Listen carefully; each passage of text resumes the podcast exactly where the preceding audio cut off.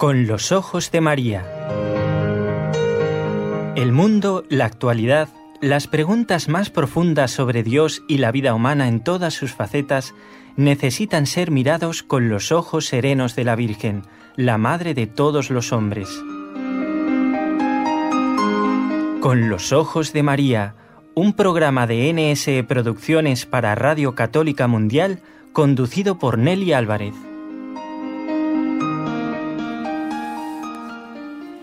Una semana más de trabajo. Gracias a Dios.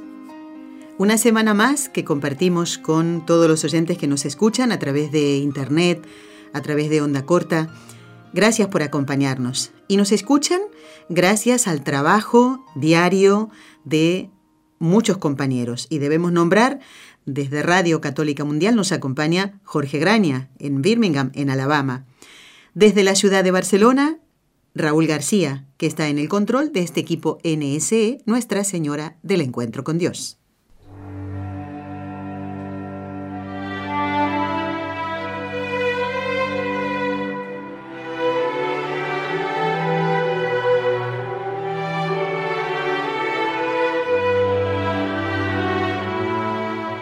Fátima.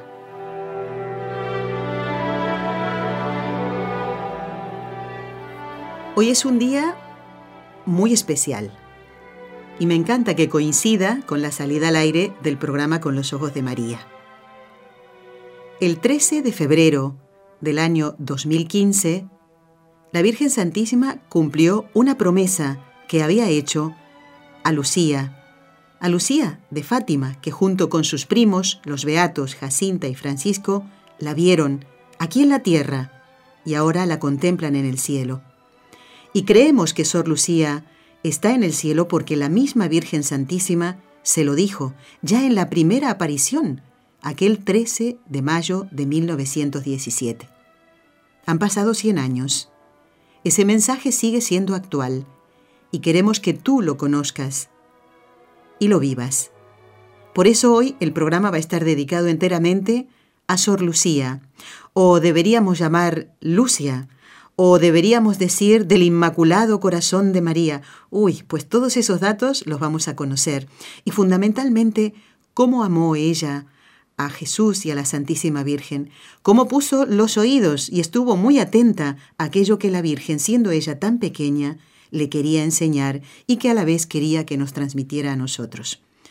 Muchas preguntas hay, muchas cosas vamos a conocer que tal vez no hayas oído nunca, sobre Sor Lucía. Y lo vamos a hacer en compañía de la hermana Carmen Frauca, que también es miembro de este equipo NSE. ¿Qué tal, hermana? Un cordialísimo saludo a todos los amigos oyentes, los amigos de Fátima. Eh, yo creo que, que forman también una gran familia los amigos de Fátima en el mundo entero. Nelly, hay mucho que compartir. Y, además buenas noticias que incluso eh, van a ocurrir hoy. Hoy, dentro de un rato, podríamos decir así, ¿eh? Muy, relacionadas con Sor Lucía, por cierto. Claro que sí. Bueno, mm, repasando un poquito, hermana, este ciclo que venimos haciendo sobre Fátima, que mm, realmente lo estamos preparando con muchísimo cariño y mm, viendo cuáles son los objetivos de las celebraciones de este centenario, que lleva adelante el santuario de Fátima, que fue, bueno, eh, eh, es el lugar donde ahora son acogidos los peregrinos tal como la Virgen quería. Uno de los objetivos es difundir el mensaje de Fátima a nivel nacional e internacional. También es nuestra intención, nos sumamos a ese objetivo. Y el otro, y fundamental, fomentar la reflexión sobre el mensaje de Fátima y sus implicaciones para la vida cristiana. Es lo que estamos haciendo en todos los programas. Aun cuando hablamos de Jacinta y Francisco, hermana Carmen, y seguiremos charlando de ellos, por supuesto, tenemos todo un año, junto con María José García.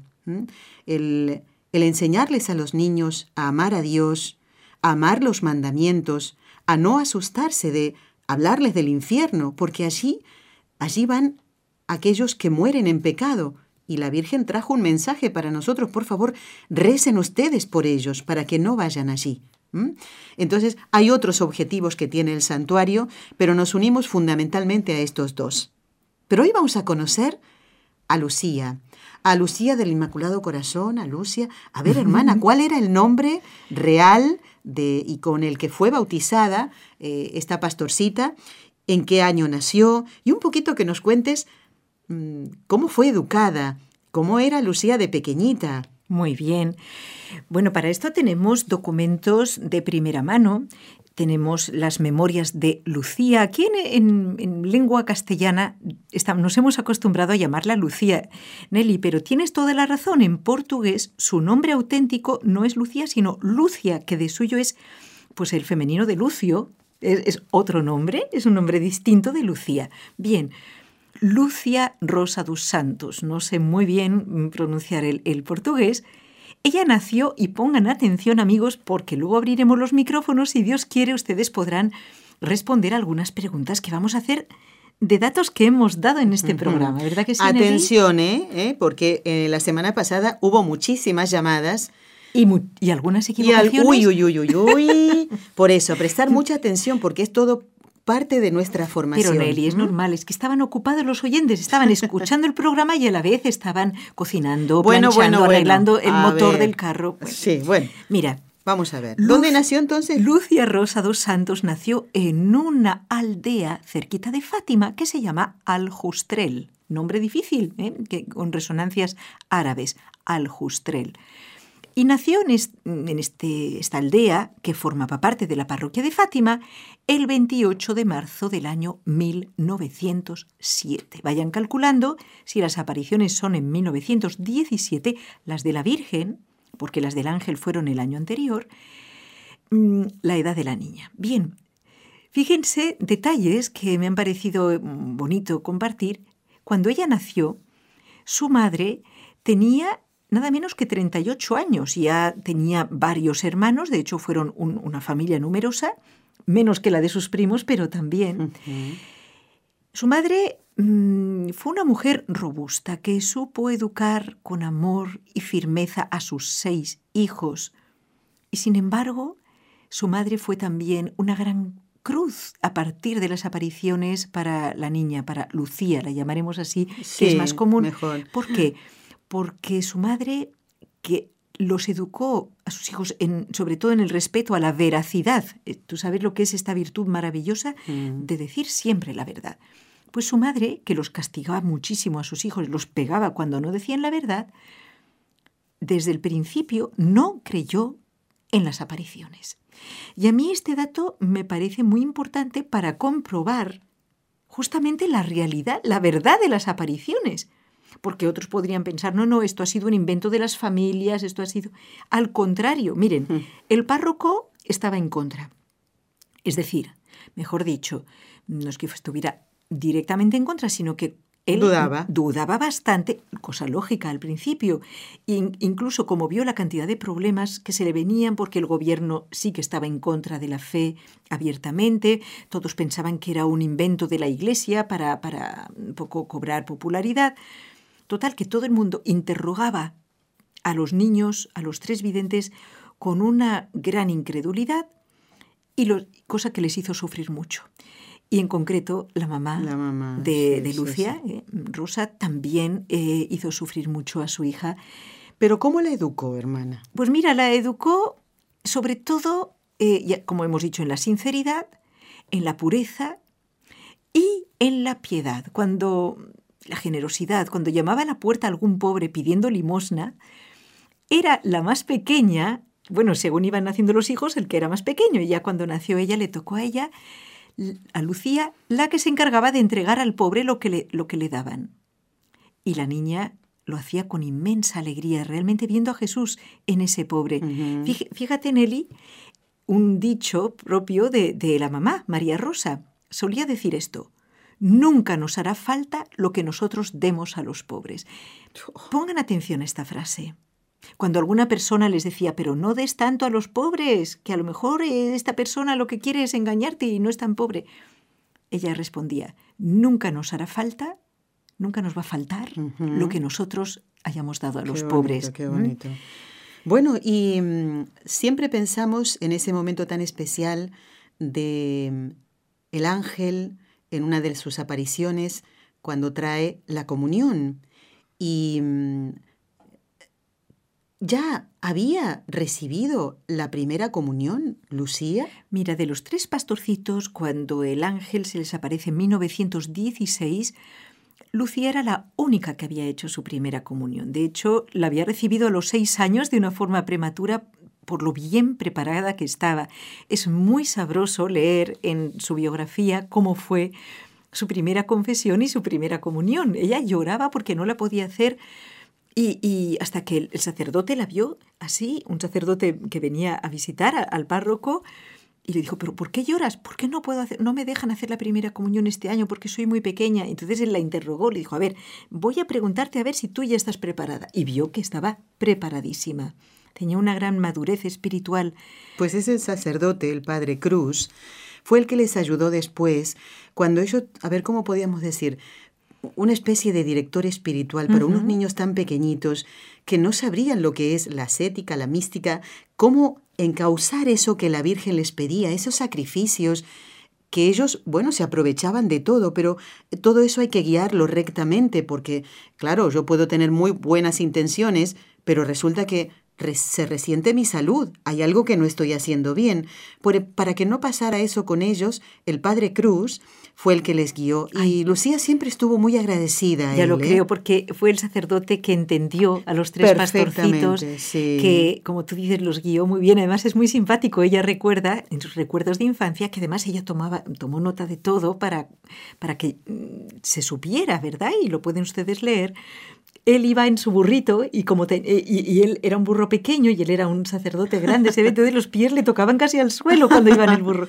Y a la vez, entonces iban los niños caminando con él y él les iba contestando a sus dudas. ¿Sabes qué? Otra anécdota muy sabrosa, como toda la vida de Lucía, que fue una persona siempre que destacó por su alegría, por su espontaneidad, por su frescor. ¿eh? Los que la han conocido, yo, he conocido varias personas que, que han hablado con ella y que me han contado anécdotas que luego quiero compartir. Muy bien. Pues mira, pero esta no, esta la cuenta ella misma, que su primera confesión fue muy particular. Tú no lo sabes esto. ¿Qué tiene de particular? Porque era muy pequeñita, pues podríamos mira, decir. Era muy pequeñita, pero sobre todo, entonces ella se acercó al confesonario y su mamá la había acompañado. Otro rasgo muy bueno de la mamá educando a su hija. Pues la mamá se había puesto a cierta distancia y la niña se confesaba. Cuando terminó, toda contenta y radiante, la niña, que la gente se reía, se reía, y, ella, ¿pero, pero qué pasa? Y resulta que es que se había confesado a voz en grito. Y toda la iglesia oyó sus pues, pecados. Sus grandes pecados, que eran pues pequeñas travesuras, ¿no? Que pues podían ser la de, la de, haber corrido detrás de una oveja o de una gallina, ¿verdad? De la, de la casa paterna. Eso hacía con las gallinas, ella iba detrás. Sí, pero por algo. En fin, no me quiero detener en esto porque hay cosas muy importantes que contar, pero de verdad, si quieren pasarlo bien leyendo anécdotas muy sabrosas, muy, ¿eh? sabrosas, muy familiares de su vida, queremos ya decir desde ahora dos libros en los que nos hemos basado para este programa y que ustedes pueden localizar. El, libro escrito por su superiora en el Carmelo, eh, se titula así, Un camino bajo la mirada de María. en realidad han puesto Carmelo de Coimbra, como si fuera el autor. ¿eh? Carmelo de Coimbra, Un camino bajo la mirada de María de la editorial Monte Carmelo. muy bien. Bueno, hermana. El otro es ya lo nombraremos después. No vamos a contar toda la vida de Sor Lucía porque es imposible, ¿no?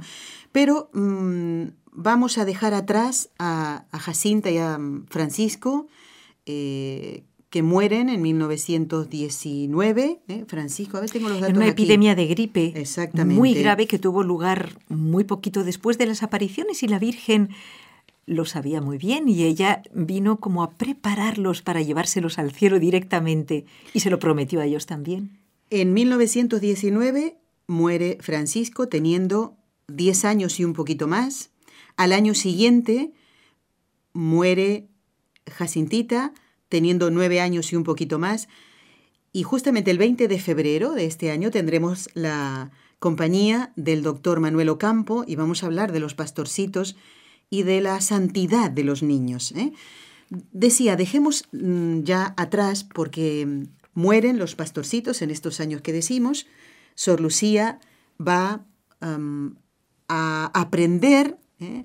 Eh, más cosas sobre la fe y también a hacer labores Bueno, ¿Pero a dónde y va? y a leer y a escribir, También, porque es claro, recordemos que la Santísima Virgen en, en- en las primeras apariciones le, le expresa su voluntad, siempre era la pregunta que le hacía Lucía. Recordemos que solo Lucía hablaba con Nuestra Señora en, en nombre de los tres y, y le preguntaba siempre qué quiere de nosotros, qué quiere de mí. Y una de las voluntades de Dios a través de María fue que aprendieran a leer y a escribir. ¿Y dónde va ella entonces a aprender Pues mira, al morir sus este dos oficio? primitos, efectivamente. Qué difícil al principio. Pues sí, sobre todo que ella ya era más crecidita. Claro. Eh, pues mira, gracias al apoyo, a la comprensión del obispo de Leiría, Monseñor José Alves Correia da Silva, que la entendió muy bien, la apoyó siempre, él la interrogó, pero con bondad, ¿eh? con fe, sobre las apariciones. Y entonces, como ella le expresó, pues con sus, que tendría ya 12 años, 13, le expresó su voluntad como de, de retirarse, de no ser, ella lo que más le mortificó toda su vida, desde esos 10 añitos hasta en adelante, fue el auténtico acoso, Nelly, de curiosos de todas Sí, clases, de sí. personas bien o mal intencionadas que venían a interrogar, a presionar, a preguntar de forma enrevesada. Tú sabes como a Jesús en el Sí, Evangelio cuando los fariseos le quieren enredar, así, pero a una niña. Imagínate. Entonces fue para ella una auténtica cruz y ella nos dirá más adelante, incluso como Carmelita, que esta cruz ella la aceptó como parte de su misión, pero no quiere decir que ella no tuviera esa voluntad de, de recogerse, de estar más unida a Dios después de esa experiencia impresionante y sobre todo que Dios le había encargado una misión. Así ella es. la quiso y de hecho hoy es el día, estamos a 13 de febrero, eh, 11 años exactos de su muerte, fue un, 11 de- un 13 de febrero como hoy. Yo creo que es el día en que podemos decir que Lucía de Fátima ha cumplido a, a carta cabal Claro su sí. misión en el mundo, cosa que es un gran misterio, Nelly. ¿Por qué? Mm, Hay personas que dicen que cómo puede- podían estos tres niños insignificantes de un pueblecito tan pequeño dar a conocer un mensaje que era para el mundo entero, si además estaba por medio un secreto que no lo podían contar. Vamos a, asistir a este milagro, ¿no? ¿Cómo se ha dado a conocer al mundo entero? Pues bien, el obispo le propuso, en primer lugar, salir de Fátima, ir a estudiar a la ciudad de Oporto, y efectivamente, en el asilo de Vilar, que era un colegio, podemos decir, de las religiosas doroteas, atención a este nombre, religiosas doroteas, bajo el nombre de María de los Dolores, porque ella tenía que mm, guardar el anonimato total, el secreto también, encontraría siempre allí un ambiente apto para adquirir una cultura, pero eso sí, siempre bajo la señal del sacrificio, ¿eh? sin poder compartir con nadie lo que ella había vivido, es más, escondiéndose. Esta era la condición de... Pero al, leer, hermana, los detalles sobre este tiempo en el asilo de Vilar con las Doroteas, ella empezó a asimilar la espiritualidad de estas religiosas. Claro, y tanto es así que a los 18 años, sin perder nada de su alegría y de su espontaneidad, que además se ve reflejada en, en los escritos y en las fotografías, ella ingresó, atención, a los 18 años, ingresó en la congregación de Santa Dorotea en España, porque saben que mm, en aquella época, bueno, ya se acercaba la, guerra civil, tristemente, en España, que fue un- una verdadera cruzada de la fe en contra de los que querían destrozar la fe. Entonces, mm, ella tuvo oportunidad de estar en España y en Portugal. En ambos países, en esos momentos, estaba peligrando la fe católica. ¿eh? Vamos a, a re- recordar que entonces a los 18 años entra en la congregación de Santa Dorotea. Pocos años después será beneficiada siendo religiosa con la visión de la Santísima Trinidad, bueno, incluso siendo novicia. ¿eh? Yo he podido estar en, esta, en esa celda y mm, hermoso. Y del Niño Jesús con Nuestra Señora, esto fue en Pontevedra. Pontevedra, ya. Muy bien, muy bien. Bueno, estamos conociendo eh, detalles de la vida de Sor Lucía, que vino a buscarla la Virgen, tal como se lo había dicho. Sí, Y- que pasa que tardó un poquito. Sí, yo realmente cuando me pongo a pensar en esto, hermana, estaba sacando la cuenta más de 80 años. Tuvo que esperar. Tuvo que esperar para que la Virgen y le dijo, te quedarás un tiempito más, un poquito más. Y veamos cómo los tiempos de Dios no son iguales a los nuestros. 80 años, ¿qué son, Nelly? Así no dice un salmo, 80 años o, a ver. Sí, el más robusto. El más robusto hasta 80. Imagínate, pues tuvieron que pasar para que la Virgen viniera a buscarla. Ese era el designio de Dios, evidentemente. Pero vamos a ver qué pasa después, dando un salto, ¿no? Después que ella cumple ya unos años en, junto a las religiosas doroteas. ¿Y qué sucede después con Sor Lucía? Vamos a hacer una pausa. la hermana Carmen lo va a contestar después, si Dios quiere. Ya volvemos.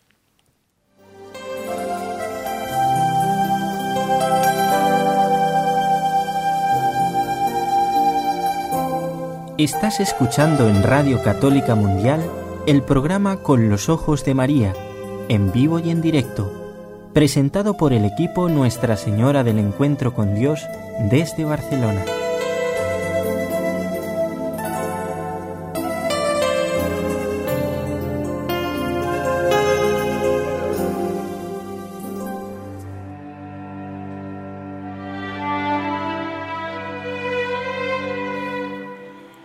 Programa del 13 de febrero de 2017. Estamos hablando de Sor Lucía, que partió a la casa del Padre un día como hoy del año 2005. Tuvo una misión muy especial. ¿Cuál? La de divulgar la devoción al Inmaculado Corazón de María, como, como el núcleo principal del mensaje de Fátima. Una misión que le fue confiada a ella, también a sus primitos, pero fundamentalmente a ella, por ese tiempito que debía quedarse aquí en la tierra. Eh, recibió, además de las apariciones que presenció junto con sus primos cuando era pequeña, otras visitas de Nuestra Señora, como ha dicho la hermana Carmen, así como gracias místicas que sin duda le fueron necesarias para recorrer este camino y ser fiel a ese mensaje, ¿eh? siempre obediente, obediente a su obispo, obediente al Santo Padre, atenta a lo que el Papa dijera. Qué bonito esto, hermana, ¿eh? Sí. Sin duda ella respondió a esas gracias recibidas. Muchísimo y, de verdad pienso que, luego lo vamos a comentar al final, que día llegará en que se va a reconocer en la humilde pastorcilla de Fátima, en Lucía, también una gran santa. Y lo digo de verdad, este año pues estoy estudiándolo mucho más a fondo, compartiendo pues unas clases sobre esto y de verdad me doy cuenta del heroísmo, del silencio, del escondimiento de ella y de la virtud de la esperanza y de la fe, porque ella sabía en las tres partes del secreto que dependía la paz del mundo, de la famosa consagración de Rusia al Inmaculado Corazón que tenía que ser hecha por el Santo Padre en unión con todos los obispos del mundo. Y no les puedo contar ahora, porque no tenemos tiempo, todos los obstáculos de la vida que se pusieron, se interpusieron para que esto no se pudiera hacer a fondo y de forma válida hasta el año 1984. Tal como lo dijimos el, el viernes pasado, hermana, cuando estuvo el padre Juan Antonio Mateo, que el sufrimiento que, ha sido para ella ver que no se cumplía el deseo de la Virgen y que a causa de eso estaban, mm, estaba eh, el comunismo esparciendo sus errores, tantas muertes, millones de muertes en Rusia y en los países aledaños, no tanto daño al mundo. Pues ella lo supo sobrellevar con esperanza, sin desánimo. Muy bien. Seguimos hablando de la pastorcita que nació junto, igual que sus primos, en Aljustrel. Vimos que eh, se hace religiosa a los 18 años con las Doroteas, pero allí no, no acaba su vida de entrega al Señor, sino que ella siente esa necesidad de más aislamiento. Sí, de ¿Eh? estar más cerca del Señor, de una vida más contemplativa y, por qué no decirlo, de una vida más apartada de los curiosos, de, mm, ¿no? de la, más bien una vida totalmente dedicada a la oración y al sacrificio. Y es lo que, y a, dedicarse a su misión de dar a conocer el Inmaculado Corazón de María, gran misterio, igual que San Juan Bautista Nelly, desde el desierto, desde no desde la publicidad, sino desde el escondimiento, ¿eh? dejar a Dios actuar. Bueno, entra como carmelita. Pidió permiso al Papa, efectivamente el Papa Pío XII se lo concedió y en el año 1948, a las cinco y media de la mañana, entraba en el mes de mayo en el Carmelo de Coimbra. ¿eh? También aquí hubo sus dificultades, le había sobrevenido una mm, muy horrible infección en la boca, tan grave que le tuvieron que extirpar absolutamente todos los dientes y ella tenía, eh, pues no sé si 38 años creo. No, más. ¿Tenía ya más? Más, 40. Ah, perdona, me he confundido con la edad de su mamá. 40, 41. Por ahí, pero vamos, es una edad joven, para, como para que te arranquen toda la dentadura, que además antes de, trasladarse, por eso retrasó su entrada en el Carmelo y luego cuando entró en el Carmelo todavía le quedaban algunos dientes. Pobrecita. Pero entonces el dentista al ver la pobreza de ese Carmelo se, mm, mm, vio, que no podía hacer esas operaciones ahí, se retiró. Entonces tuvo que venir el antiguo dentista y ella para, para ahorrarle pues dificultades le, pidió que cada vez en cada visita le arrancara tres dientes más. Total, así. Y luego, bueno, eh, lo he leído hoy mismo para prepararme entre, bueno, la, fiebre, el malestar, las inyecciones, todo. En sus primeros tiempos de Carmelita tuvo que sufrir mucho. No olvidemos que era un Carmelo eh, muy austero y vamos a compartir un poco también cómo era su vida en el Carmelo. ¿Y cómo sabemos esos datos sobre ella, hermana? Mira, te, te cuento. Primero, el libro que les he nombrado, ¿eh? muchos datos eh, vienen de este libro, Un camino bajo la mirada de María. ¿Y cuál era el nombre religioso de ella como carmelita? Ay, precioso además. Hermana María Lucía de Jesús y del Corazón Inmaculado. María Lucía de Jesús y del Corazón Inmaculado, que lo vivió a fondo. Y también, Nelly, ya que me lo dices, mm, hemos encontrado una entrevista en la agencia CENIT, una entrevista que estaba muy bien, a la que fue, sus, la que fue su última superiora y que sigue siendo superiora del Carmelo, Sor María Celina de Jesús Crucificado, a quien le debemos mucho porque es la que ha hecho posible también esta edición, o sea, estas ediciones en varios idiomas del libro Un camino bajo la mirada de María. Muy bien. Y en esa entrevista le preguntan cómo era Sor Lucía de Jesús y del Corazón Inmaculado. Como persona, ¿no? Como, como religiosa. Exactamente, como ¿Cómo era? Su personalidad. Pues mira, eh, esta, su superiora nos dice que era la persona que emanaba alegría. Ella dice, viví con ella 28 años. Y, y además en el día a día, en un mismo convento de clausura. ¿eh? Y noté que era una persona que cuanto más avanzaba en edad, más reencontraba una infancia evangélica como si no hubiera crecido. Al contrario, ¿no? ¿verdad? Volvía al Evangelio. Parecía de nuevo la niña, como tú dices, que en Cobadiría había tenido las apariciones. Y de hecho, como nos dice también San Pablo, ¿no? cuanto más pesado ya se hacía el cuerpo, más eh, pues se acercaba ya a la muerte, más ligero, más risueño, más espontáneo se hacía el espíritu. Hermana, mm, como las carmelitas descalzas son religiosas de clausura, bueno, yo he visto una, una celda de una carmelita, pero que forma parte de un museo. ¿eh? Ah, la de la Madre Maravillas. La de Madre Maravillas. Pero esta es diferente. Pero a ver, hermana, como, por ejemplo, imaginémonos que estamos entrando en la celda que ocupó Sor Lucía. ¿Qué contaba Sor María Celina, la superiora? además, en este libro que os decimos hay muchas fotografías. Em, es verdad que Me encanta. En blanco y negro, pero, pero muy, o sea, te ilustran muy bien. Sí, sí, sí. vale la pena contarlo porque es muy significativo. En el interior de la estancia se conserva el lecho donde ella murió, un lecho humilde, con una fotografía que la muestra abrazada a la superiora, con esa ternura. Sostiene en su mano el mensaje de Juan Pablo II de consuelo, de cercanía espiritual en su enfermedad. Una gran amistad eh, unió a estos dos estas dos almas, podemos decir, Juan, iba a decir estos dos santos, pero no nos podemos adelantar eh, tanto. ¿eh? Juan Pablo II y, y, Lucía de Fátima. También se ve, curiosamente, en la cama un corderito de peluche que un sacerdote italiano le, le regaló como recuerdo de sus épocas de pastora, ¿no? Y recordándole que ella era la, la, ovejita de Jesús. Y además, en el, si vamos ahora a Fátima y vamos a la casa que ocupó, eh, donde nació Sor Lucía, en, Aljustrel. en Aljustrel, pues nos vamos a encontrar unas ovejitas, pero ovejitas reales.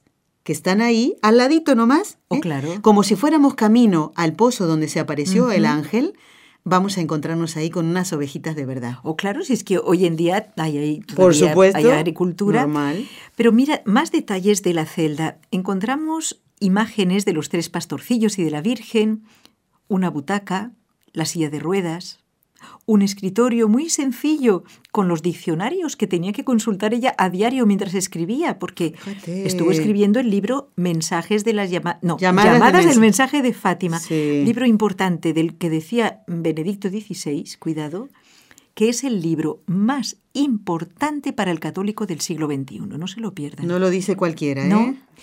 El libro se titula Llamadas del mensaje de Fátima. Lo escribió Sor Lucía.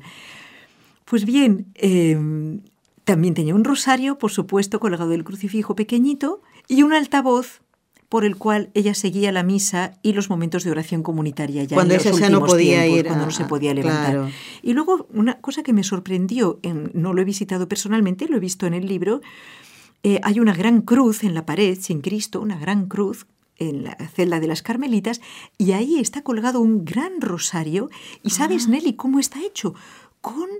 Pero parecen cuentas normales, pero Sí. es, está hecho con pedacitos del muro de Berlín, que vamos a ver si alguno de nuestros oyentes en la segunda parte nos sabe decir también qué es esto del muro de Berlín.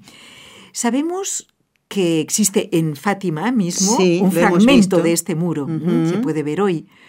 Bueno, yo te, te recuerdo que eh, era una anécdota que en el año 81, cuando yo era estudiante, Sí. mm, viajé de, bueno, de Francia a Polonia en tren para hacer, bueno, era un trabajo de verano como Ajá. estudiante y, y atravesamos el, claro, el muro de Berlín y me recuerdo muy bien, Fíjate, yo estaba, no bajamos del tren, pero me acuerdo muy bien los soldados con las metralletas claro, Apuntando ahí. bueno, apuntando, Sí. vigilando el muro, porque claro, eh, eso estaba lleno de, de, mm, Alambradas, de- de- claro. Con púas, porque era totalmente imposible de atravesar, ¿no? Y sabemos que la famosa caída del muro de Berlín de forma pacífica en el año 1989 fue el gran triunfo, el gran cumplimiento del mensaje del corazón de María en el siglo XX. Hermana, vamos a hacer otra pausa muy pequeñita y ya podemos entrar en contacto con los oyentes y seguimos conociendo a Sor Lucía ya como religiosa carmelita en el convento de Coimbra.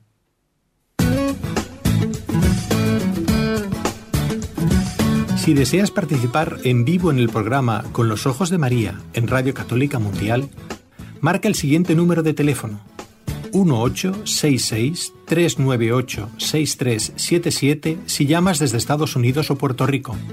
Si llamas desde otros países, marca el código internacional y luego el número 1205-271-2976.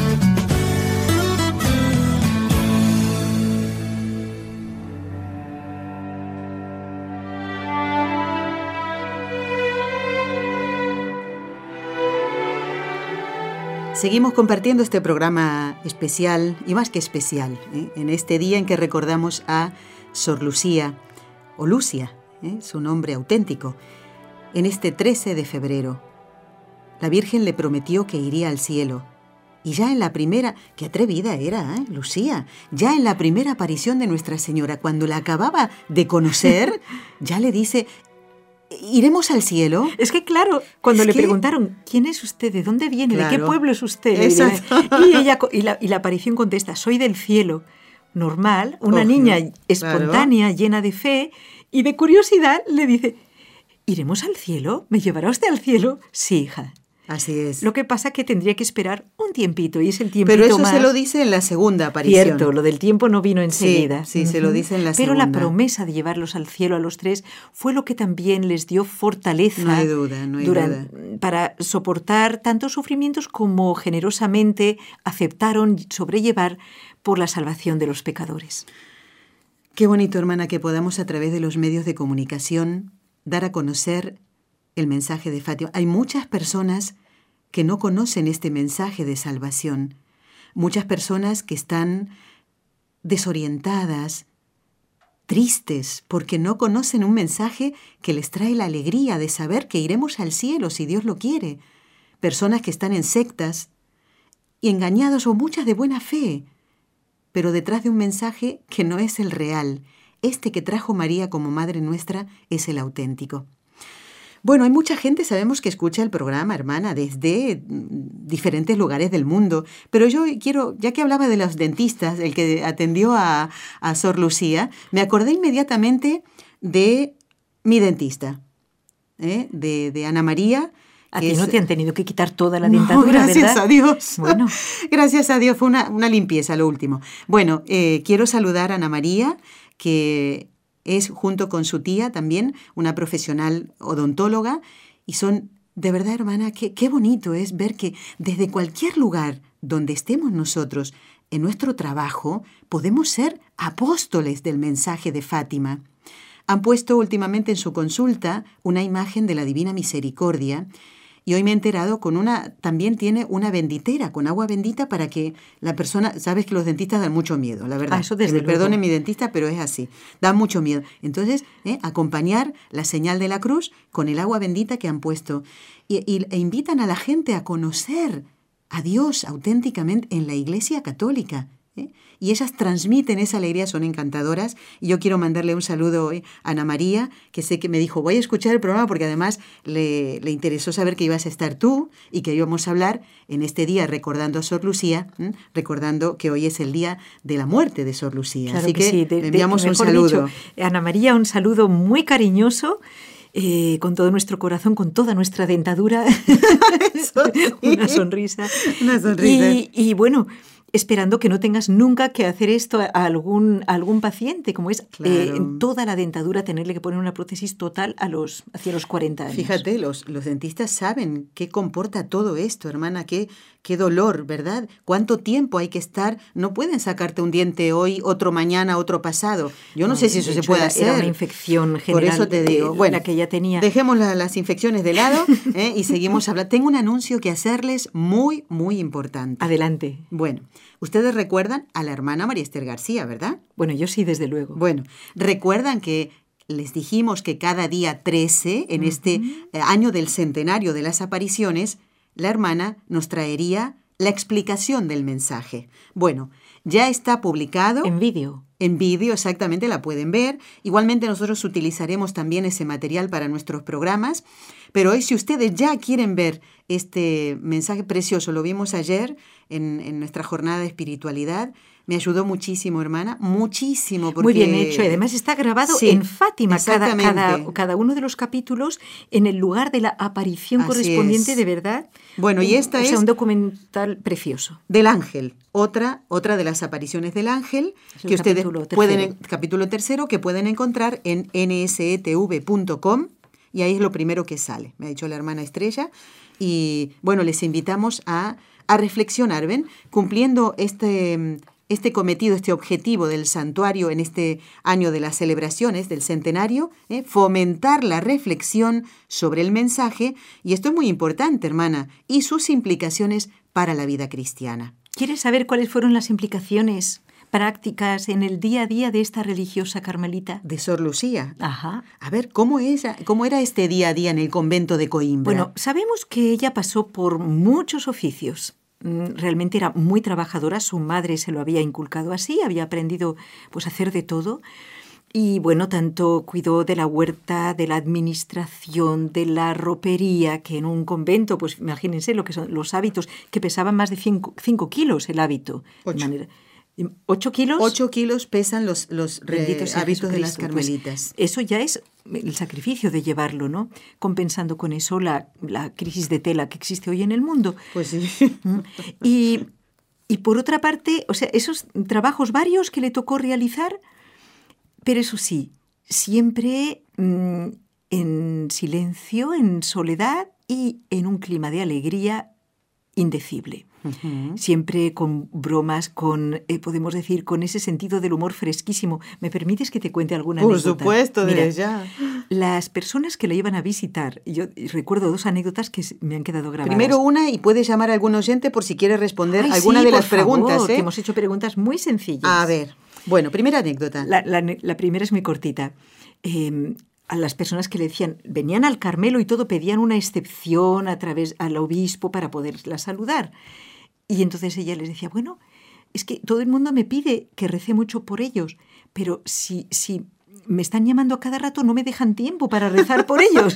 Entonces tienen que elegir. Si quieren que, yo rece por ustedes, no me interrumpan tanto.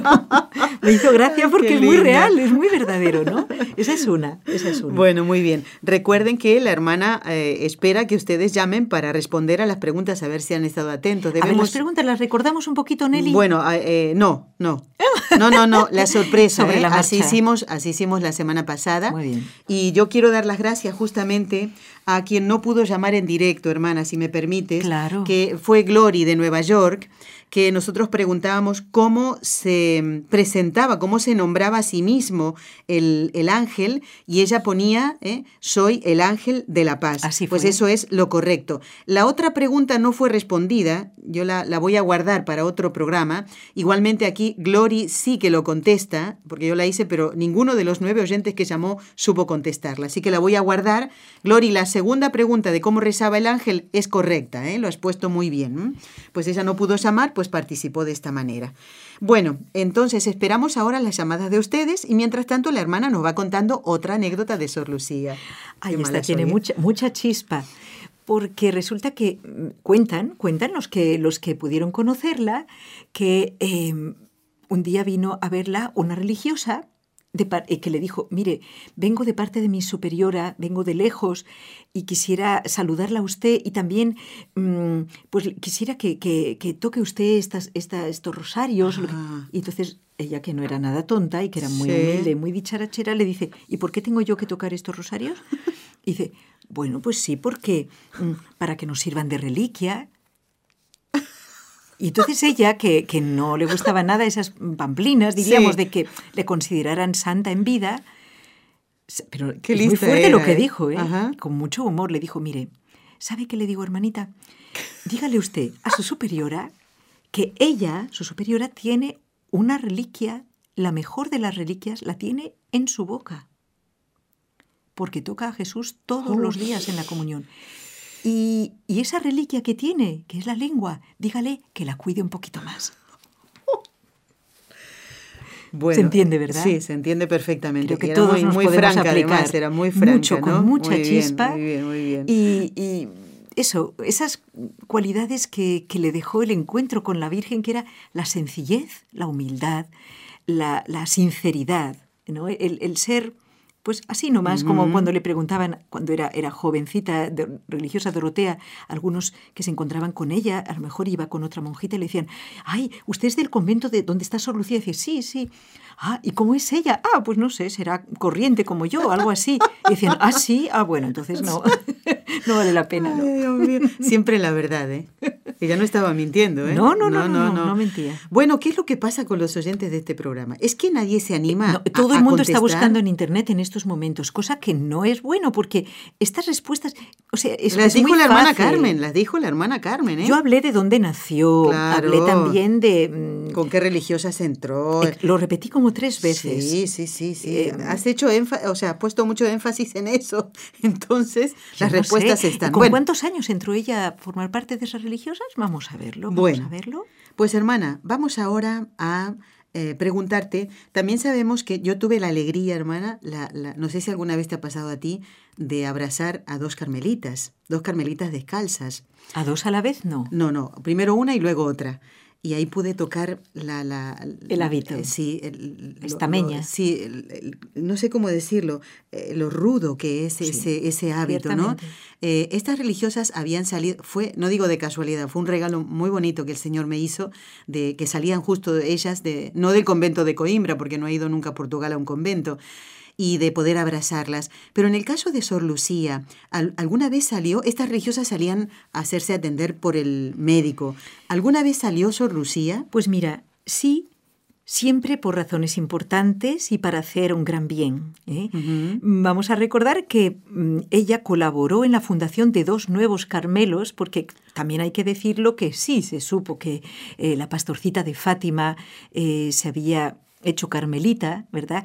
Y qué duda cabe que esto también atraía las vocaciones, ¿no? Mm, y, sobre todo su fidelidad personal, su ejemplo. Y de hecho fueron dos conventos más los que se, fundaron cerca.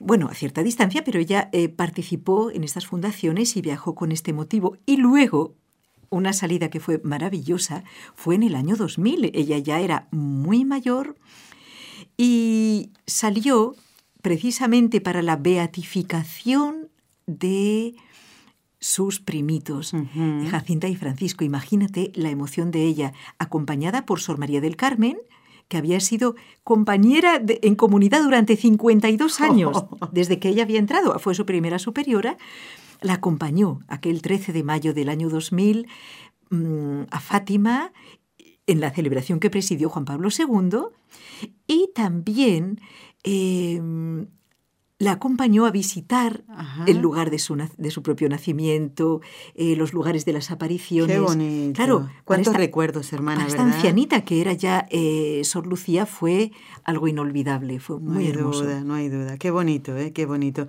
Bueno, hermana, ha llegado el momento de rezar. Ay, qué bien. Sería lo, último que no rezáramos en un programa dedicado a Fátima. Desde ya. Y vamos a pedir para que todo el mundo, hermana, conozca el mensaje de Fátima.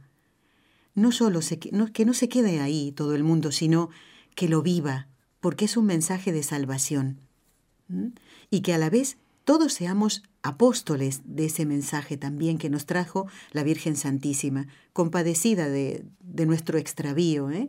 del andar despistado por el mundo, sin saber para qué fuimos creados, y, que todos tenemos una misión aquí en la tierra. Sí, y que esa misión no es solo para salvar nuestra alma, sino que nuestra oración y nuestros sacrificios, los que podamos, nuestros deberes de cada día principalmente, pueden y deben salvar a muchos hermanos.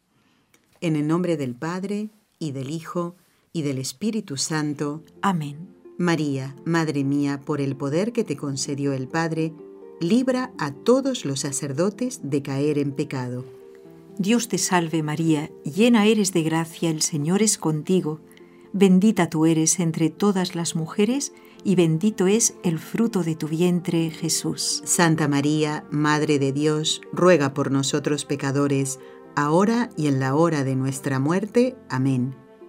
María, Madre mía, por la sabiduría que te concedió el Hijo, libra a todos los sacerdotes de caer en pecado. Dios te salve María, llena eres de gracia, el Señor es contigo, bendita tú eres entre todas las mujeres, y bendito es el fruto de tu vientre Jesús. Santa María, Madre de Dios, ruega por nosotros pecadores, ahora y en la hora de nuestra muerte. Amén. María, Madre mía, por el amor que te concedió el Espíritu Santo, libra a todos los sacerdotes de caer en pecado. Dios te salve María, llena eres de gracia, el Señor es contigo. Bendita tú eres entre todas las mujeres, y bendito es el fruto de tu vientre, Jesús. Santa María, Madre de Dios, ruega por nosotros pecadores, ahora y en la hora de nuestra muerte. Amén. Dios, Padre Todopoderoso, por intercesión del Inmaculado Corazón de María, te pedimos la santidad de los sacerdotes del mundo entero. Sí, pidamos mucho por los sacerdotes, porque ellos tienen una misión, la de llevarnos a Dios.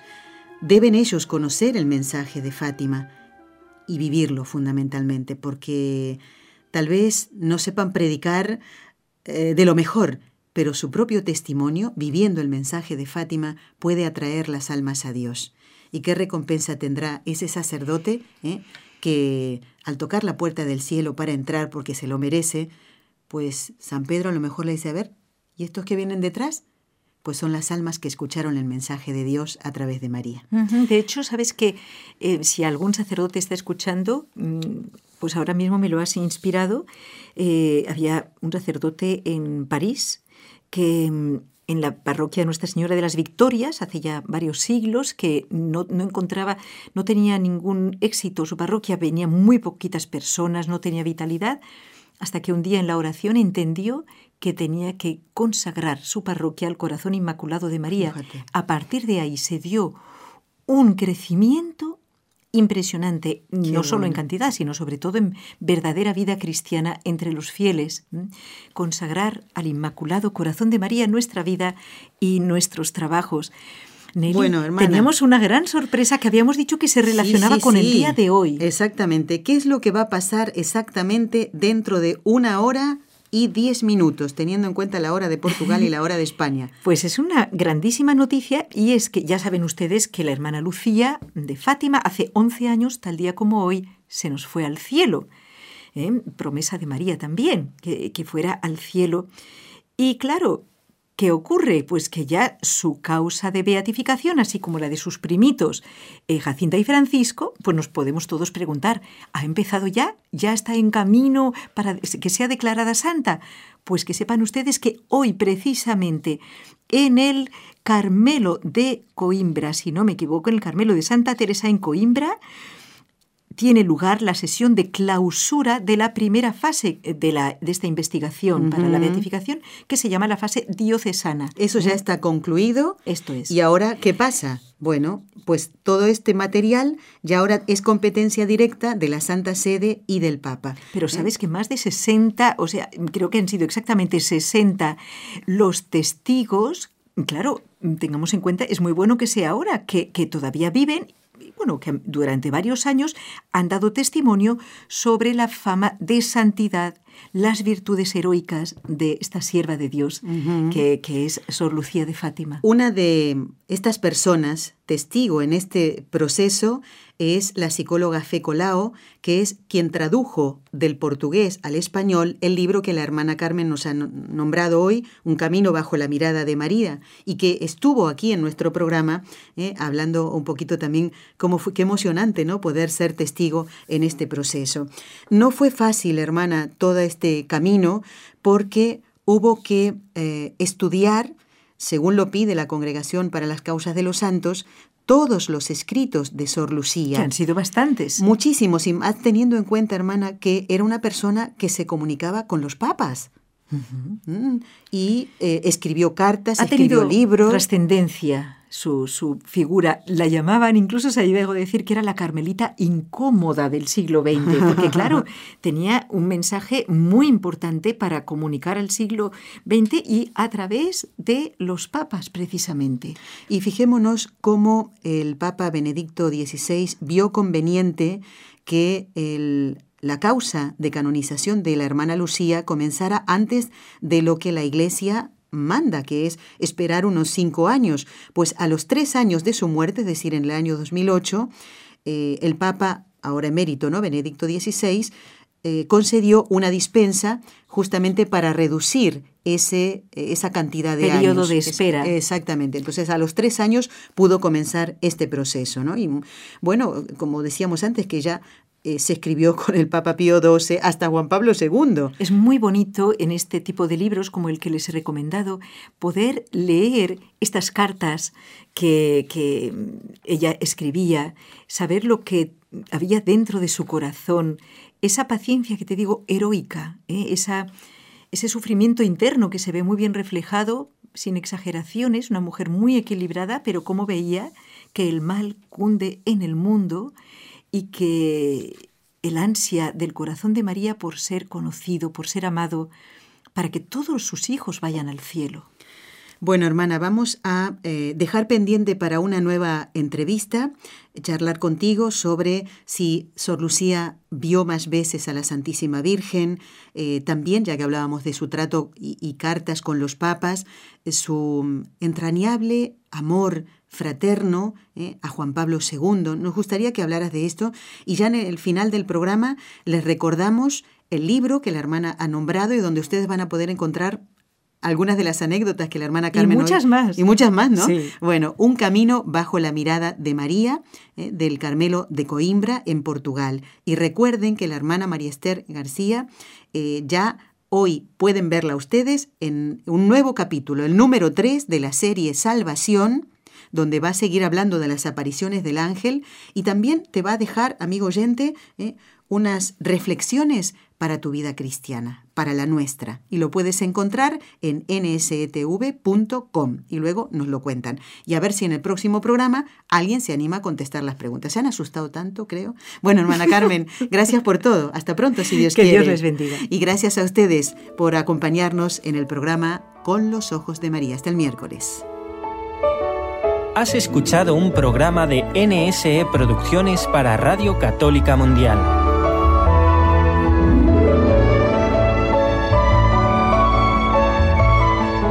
¿Quieres conocernos? Escríbenos al correo electrónico con los ojos de María nsradio.com. Envíanos tus sugerencias o comentarios con los ojos de María arroba nsradio.com.